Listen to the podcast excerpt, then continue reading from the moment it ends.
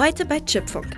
Alles, was ihr je über Smartphone-Akkus wissen wolltet. Was ist das Besondere an den Akkus? Wie funktionieren sie? Und wie zum Teufel laden wir sie eigentlich richtig? Wir sind heute hier mit Wolfgang Pauler, der Chef unseres Chip-Test-Centers. Hallo Wolfgang. Hallo Julia. Und wir sprechen über Smartphone-Akkus. Ähm, nun sind ja Smartphones mittlerweile echt krasse Rechenmaschinen geworden. Und was für Akkus brauchen die dann eigentlich, um mit dieser Power klarzukommen? Was ist das Besondere daran? Ja, grundsätzlich brauchen die Smartphones einfach Akkus, die ihnen halt möglichst lang Strom liefern. Und je mehr ich mit so einem Smartphone tue, umso mehr Strom brauche ich auch dafür natürlich. Größere Displays, hellere Displays brauchen sehr viel Strom. Neue Funktechnik wie LTE braucht sehr viel Strom. Ähm, die Rechenpower, 3D-Spiele, solches Zeug, die haben inzwischen ja auch äh, alle die High-End-Smartphones zumindest auch eine, eine, einen Grafikprozessor mit drin. Mhm. Das braucht alles viel Strom. Das heißt, die brauchen einfach einen Akku, der ihnen viel Strom liefert. Und das ähm, liefert im Moment jetzt in der serienreifen Version eigentlich nur die Lithium-Ionen-Technik. Mhm. Ähm, von daher ist es auch in jedem Smartphone drin, ein Lithium-Ionen-Akku. Ja, nun sind die Seiten Note 7 Debakel ja ein bisschen in Verruf geraten. Warum, warum sind die dann trotzdem noch in allen Geräten drin, wenn du sagst, dieses, warum sind die alternativlos?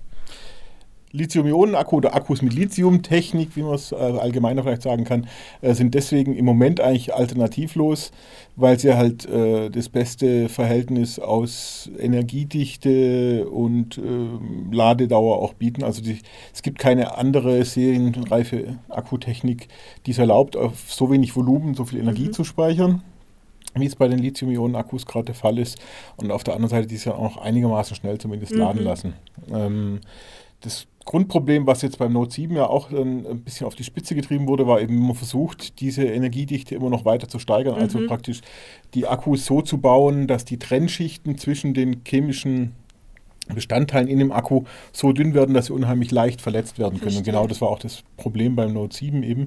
Äh, von daher, wenn man die Akkus mit genug Sorgfalt baut, ist es eigentlich kein so Riesenthema. Man muss sich auch überlegen, es gibt mehrere Milliarden Smartphones ja. und dafür sind eigentlich die Anzahl von Unfällen, die man hört, relativ gering.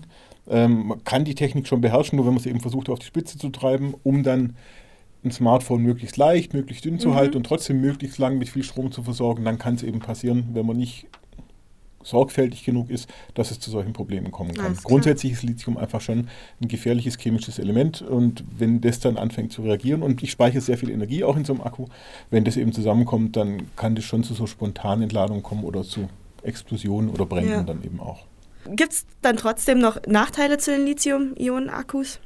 Ja, mal abgesehen davon, dass man eben sorgfältig beim, beim äh, Bauen von solchen Akkus sein muss, würde man sich natürlich schon wünschen, dass man einfach noch mehr Energie speichern kann. Deswegen mhm. gibt es ja auch weitere Forschungen in die Richtung, dass man eben dann mit Zink oder anderen Materialien experimentiert, wo man sich erhofft, dann die Energiedichte nochmal deutlich höher zu treiben. Energiedichte mhm. heißt ja, wie viel Energie kriege ich pro Volumeneinheit in so einen Akku mhm. rein. Und äh, da ist jetzt die Lithiumtechnik wohl relativ ausgereizt. Deswegen gibt es eben viele Bemühungen, aber auch schon seit Jahren und Jahrzehnten, da eine ganz neue Technik mhm. irgendwie zu finden, die das eben erlaubt. Und parallel dazu wäre es natürlich auch schon schön, wenn so ein Smartphone-Akku einfach nach fünf Minuten wieder voll geladen wäre. Ja, das wäre schön. Da gibt es ja auch Bemühungen mit Quick Charge und, und ähnlichen Technologien, dass man versucht, es schneller zu machen. Aber auch das ist eben ähm, nur in einem bedingten Maß mit der Lithiumtechnik möglich. Also von daher eine bahnbrechende neue äh, Akkutechnik wäre natürlich schön für uns alle, für die ganzen Verbraucher. Ja. Jetzt hast du vorhin ähm, die, diese Trennschichten innerhalb des Akkus erwähnt. Mhm. Was für Schutzmaßnahmen stecken denn noch in so Akkus drin, damit wir nicht ständig explodierende Smartphones haben? Genau, also was immer gefährlich ist oder gefährlich sein kann, ist natürlich das Laden des Akkus, weil ich dann einfach Energie von außen zuführe. Und wenn da was schief läuft, dann kann es eben passieren, dass ich den, dass dem Akku zu viel äh, Energie zugeführt wird und dann chemische Reaktionen stattfinden, die ich nicht mehr kontrollieren kann. Deswegen ist sehr wichtig, dass halt eine vernünftige Ladeelektronik drin ist, die ist in der Regel ja im Smartphone selbst dann auch verbaut die dann einfach dafür sorgt, dass wenn der Akku fast voll ist, dann langsamer geladen wird und wenn er ganz voll ist, dass eben nicht mehr geladen mhm. wird.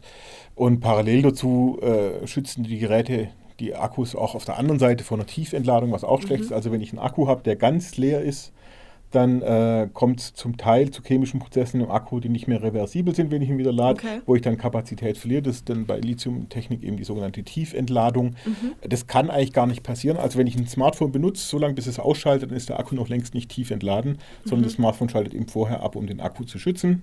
Wenn ich allerdings ein Smartphone nicht mehr benutze und lange aufhebe, ist es zum Beispiel eben ratsam, das zwischendurch immer mal wieder zu entladen, weil durch die Selbstentladung, die jeder Akku mhm. hat, also jeder Akku verliert ein bisschen an Ladung über die Dauer okay. der Zeit. Äh, wenn ich also einen Akku fast leer habe, und den aus dem Smartphone nehme oder das Smartphone einfach liegen lasse, dann kann es sein, dass er nach einem halben Jahr oder sowas in die Tiefentladung geht und dann würde er geschädigt werden. Von okay. daher ist es zu empfehlen, Geräte, die ich nicht mehr benutze, aber irgendwann trotzdem wieder verwenden will, vielleicht so alle halbe Jahr mal an, aufzuladen. Das muss auch gar nicht voll sein, da reichen noch irgendwie so 60, 70, 80 Prozent okay. oder so.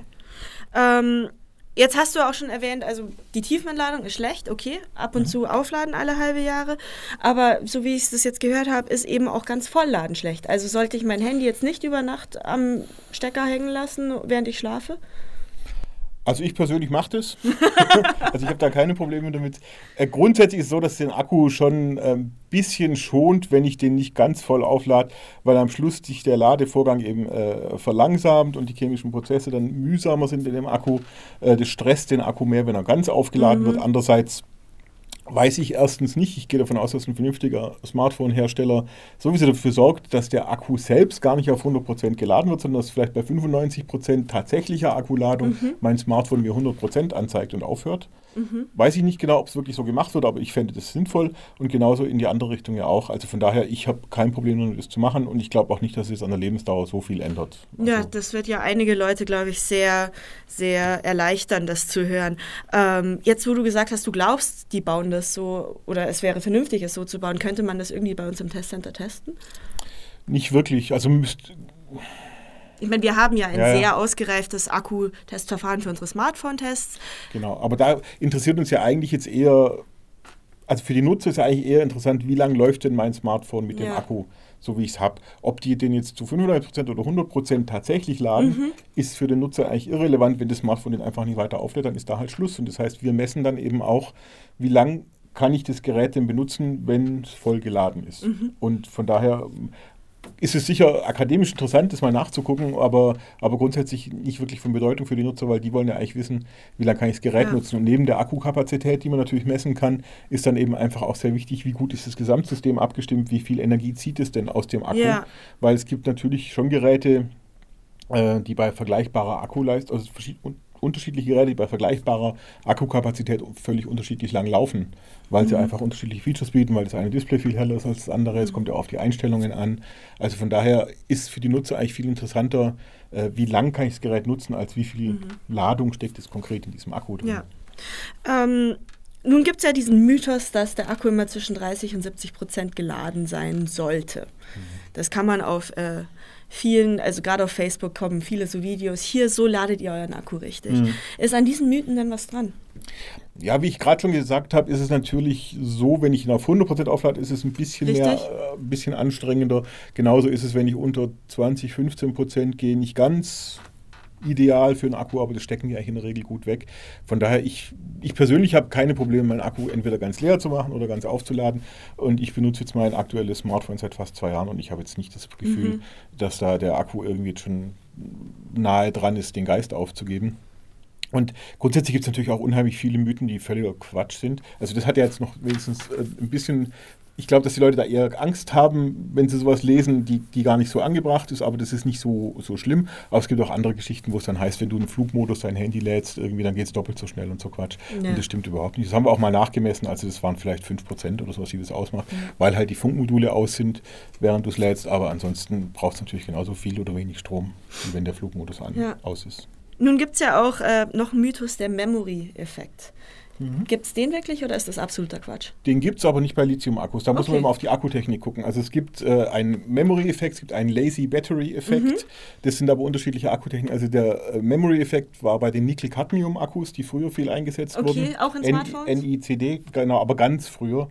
Dann wurde viel Nickel-Metallhydrid genommen mhm. und inzwischen ist einfach Lithium-Ionen die, die Technik der Wahl. Also dieser äh, Memory-Effekt, der da war einfach das Problem, dass wenn ich den Akku nicht ganz entladen habe und wieder aufgeladen habe, dass dann die, äh, die Spannung zusammengebrochen ist, wenn ich an den Ladezustand rangekommen bin, von dem aus, wie ich wieder aufgeladen okay. habe. Das heißt, äh, da war dann eben, äh, dass die Batterie sich merkt, wie weit sie entladen wurde und Richtig. dann habe ich weniger resultierende Kapazität.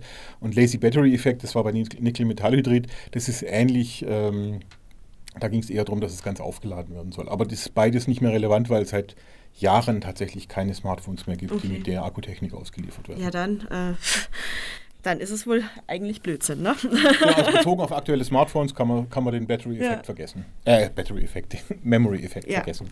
Ähm, also, angenommen, ich kaufe mir jetzt ein neues Smartphone ähm, und ich hole es aus der Verpackung raus und mache es an und ähm, das erste, was ich immer eigentlich gemacht habe, war es direkt voll aufzuladen, um dann es zu benutzen. Ist das das Richtige oder sollte ich was anderes tun? Brauche ich das gar nicht machen?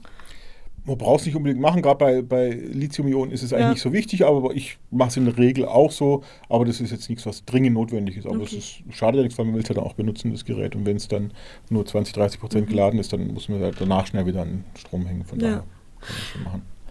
Nun, haben, haben jetzt auch die Außentemperaturen auf die Smartphone-Akkus irgendeine Auswirkungen? Ja, klar. Also die, diese elektrochemischen Prozesse, die in so einem Akku auf, ablaufen, die, die, sind eigentlich auf dem Temperaturbereich um die 20 Grad, also mhm. normale Raumtemperatur irgendwie optimiert.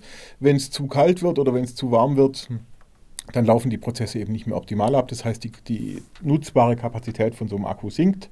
Und äh, wenn es wirklich viel zu heiß ist, dann kann es auch sein, dass ich den Akku ein bisschen dadurch schädige, wenn ich den auch relativ leer mache oder viel Strom rausnehme, weil dann halt wieder chemische Prozesse in dem Akku passieren, die mhm. normalerweise nicht passieren.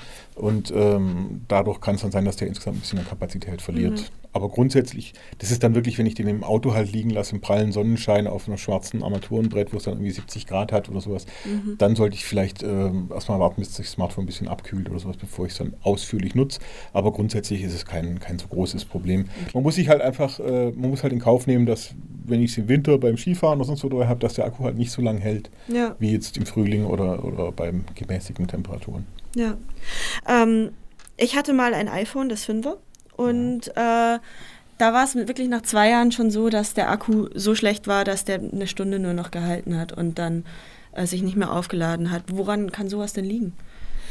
Ja gut, es ist, ist halt nicht ganz verschleißfrei, so ein ja. Akku muss man sagen. Also die sind meistens, ähm, das heißt ja so bei Lithium-Ionen-Technik so zwischen 500 und 2000 Ladezyklen. Mhm. Wenn du das natürlich irgendwie äh, täglich geladen oder mehr als einmal täglich geladen hast, dann bist du natürlich irgendwann über den 500 Zyklen. Da hängt es wahrscheinlich auch ein bisschen davon ab, wie gut der Akku jetzt gerade ist, der bei dir verbaut wird. Das ist ja auch nicht über die ganzen, äh, auch bei einem Modell nicht immer exakt der gleiche mhm. Akku, sondern es sind zum Teil verschiedene Chargen von verschiedenen Zuliefern, die da angenommen werden. Und da kann es dann schon mal passieren, dass nach zwei Jahren dann der Akku so mehr oder weniger äh, dass dem langsam der Saft ausgeht.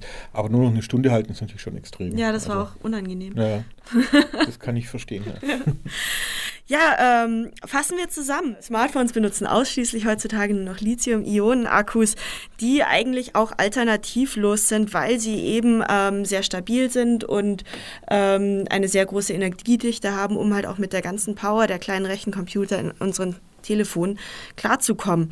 Ähm, Im Prinzip könnt ihr die Smartphones über Nacht ganz aufladen oder auch entladen. Unser Testcenter-Chef tut das jedenfalls. Dann sage ich vielen Dank, Wolfgang.